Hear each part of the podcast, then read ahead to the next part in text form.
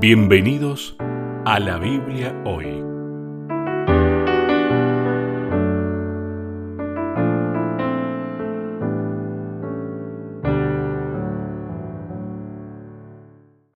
Bienvenidos una vez más, nos encontramos en la Biblia hoy. Está con nosotros el pastor Sebastián Martínez. ¿Qué tal Sebastián? ¿Cómo estás? Tanto tiempo. Hola Lucho, ¿qué tal? Un placer, eh, muy grande saludarte saber que disfrutaste de tus merecidas vacaciones. Haberte podido encontrar ahí en el sur, aunque sea un día, fue una bendición realmente. Se dio, se dio finalmente, ¿no? Ah, eh, esperemos que se pueda repetir esto, ¿no? Si te quedan días de vacaciones, yo voy a estar en enero de vacaciones y voy a estar por el sur. Voy a hacer una vueltita ah, linda por el sur, así que tranquilamente podemos repetir la experiencia. Bien. Bueno, tal vez eh, aprovecho el momento, Sebastián, para agradecer a todos los amigos que hicieron posible este viajecito, esta recorrida, de reconocer, diría, el sur de la Argentina. Siempre lo hemos dicho acá en este programa, muy lindo el sur de nuestro país. La verdad que tiene cosas muy lindas. Y entre esas cosas lindas están los amigos. Así que a ver, voy a ver si me acuerdo en el orden de quienes nos recibieron en sus casas, que son oyentes de paso. ¿eh? Así que para ustedes un gran saludo. Gustavo y Emi, en primer lugar, allí en Santa Rosa, en La Pampa. Bueno, después nos encontramos con vos en Puemayén, así que a vos y a tu señora Mari, gracias por recibirnos con esa sopita caliente, ¿eh? porque hacía ah, frío allí. Sí, sí, sí. Viste, que me acuerdo, ¿eh? Sí, sí. y bueno, de ahí en más bajamos un poco más al sur. Eh, antes nos encontramos con Félix y Tita en Neuquén, pero con ellos también nos encontramos ahí en Peumayén, unos días después de que vos te fuiste de ahí, eh, nos encontramos con ellos también, nos habían recibido en su casa, a Jenny y a Yuri también en Trevelin, o Trevelin, perdón, se dice Trevelin, me dijeron. Este, así que muchas gracias por habernos eh, recibido. Y ya de ahí en más eh, pasamos a la otra costa del sur argentino. A, a Ale y Cari, que también en Caleta Oliva nos recibieron, así que un fuerte abrazo. La nota de color fue cómo descansamos. Realmente ya se había hecho largo el viaje, ¿no? Y un poquito más arriba entre Leo con Patricia y Haroldo, que de paso son amigos de un amigo en común, Manuel Mercado, que retransmite nuestro programa también. Así que nos dimos el gusto de comer juntos. Qué bueno, qué bueno. Un saludo grande para todos. Así que, y ya después, al regreso otra vez en Santa Rosa, con Gustavo y, Emi, que otra vez nos, nos aguantaron, con mi señora allí. Gracias a ellos, básicamente fue posible el hacer este viaje, ¿no? Un sueño, te diría. ¿eh? Qué lindo. ¿Cuántos días fueron, Lucho? Y no los conté, pero tres semanas de vacaciones fueron. Así que... Qué lindo. Y un agradecimiento especial a Dios por habernos cuidado durante todo el trayecto. Fueron noticias en esos días, en el sur de la Argentina, los grandes vientos, con muchos accidentes inclusive, voladuras de techos y demás. Bueno, en ese momento yo estaba en ruta.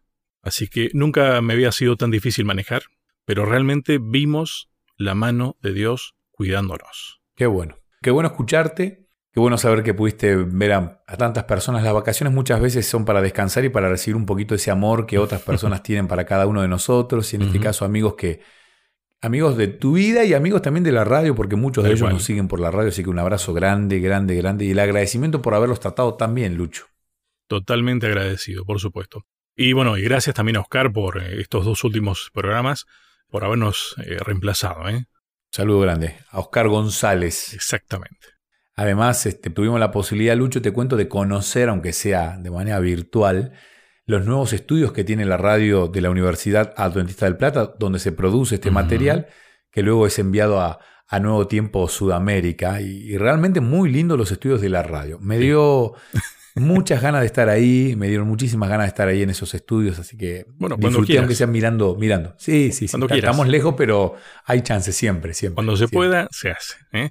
Dijimos que nos íbamos a encontrar nosotros en el sur en algún momento, nos encontramos. Así que eh, ahora la, la, posta sea encontrarnos acá en algún momento. Estaría bueno, ¿Eh? estaría muy bueno. Bien. Sí, sí, Bien, vamos a nuestro tema, Sebastián. Dale. Qué título interesante este, ¿no? Porque ¿Qué nación grande hay? Bueno, y allí en Deuteronomio se, se sigue hablando. Hay varias razones por las cuales se habla de esto, de qué nación grande. Me voy a adelantar a la respuesta final a la que yo llegué. ¿Qué nación? La que tiene a Dios, únicamente. Qué síntesis tan profunda, ¿no? Este, porque a veces uno dice, wow, pero yo no formo parte de esa nación, yo no tengo, no nací ahí, no tengo, no tuve el privilegio. Sin embargo, cuando uno estudia la Biblia, Dios es un Dios abarcativo completamente. Y no eligió un pueblo, como es el caso del pueblo hebreo, con un fin exclusivista, más bien con un fin de incluir al mundo entero.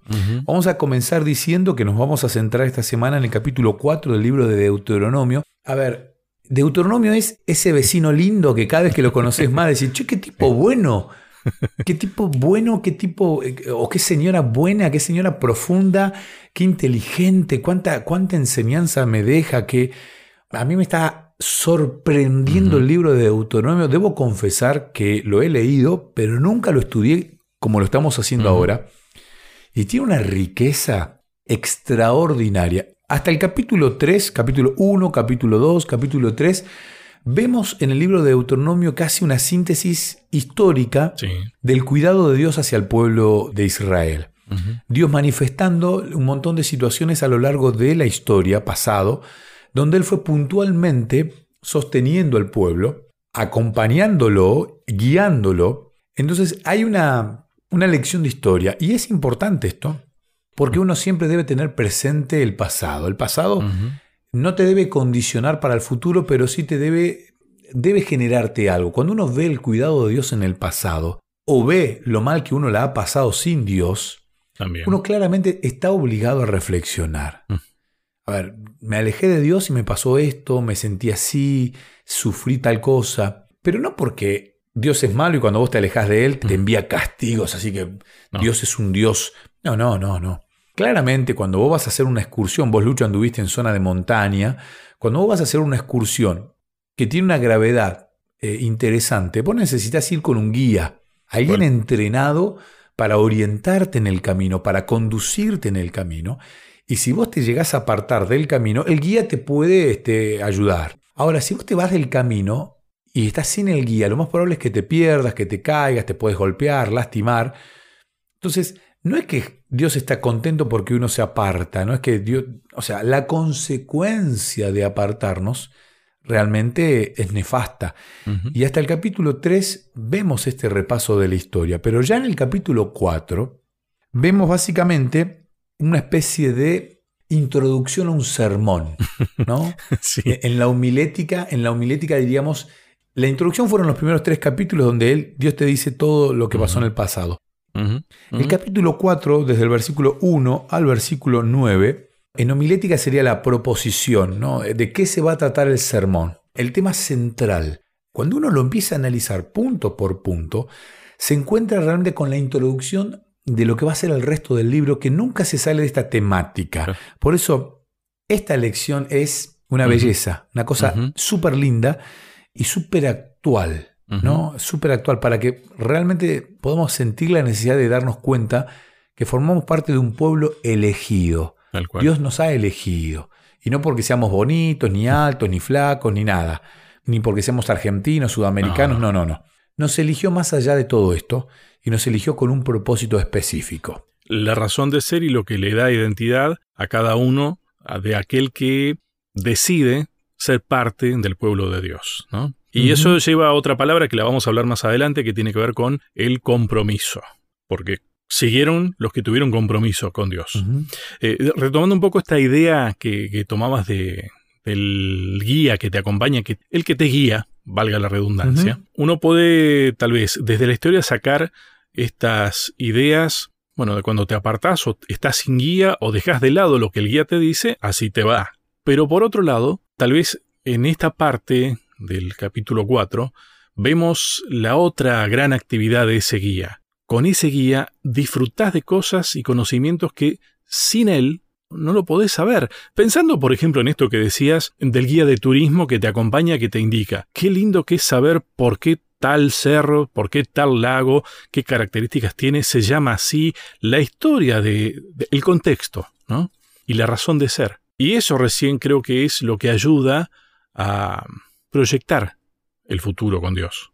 Cuando uno tiene un guía, el, viaje es diferente, ¿no? Porque uno no solamente aprecia la belleza natural que los ojos puedan percibir, los aromas, este, no sé, hablo de la naturaleza y pienso también en pájaros y, la cuestión auditiva. El guía conoce la historia también, ¿no? El guía conoce la historia y en el recorrido, a mí me gusta mucho el, turismo urbano, ir a ciertas ciudades y, y Uh. conocer la historia, los edificios, el porqué, Mm. los nombres de las calles. Y cuando el guía te va contando la historia y cómo llegó a ser la ciudad que es, uno empieza a comprender muchos Sí. más detalles.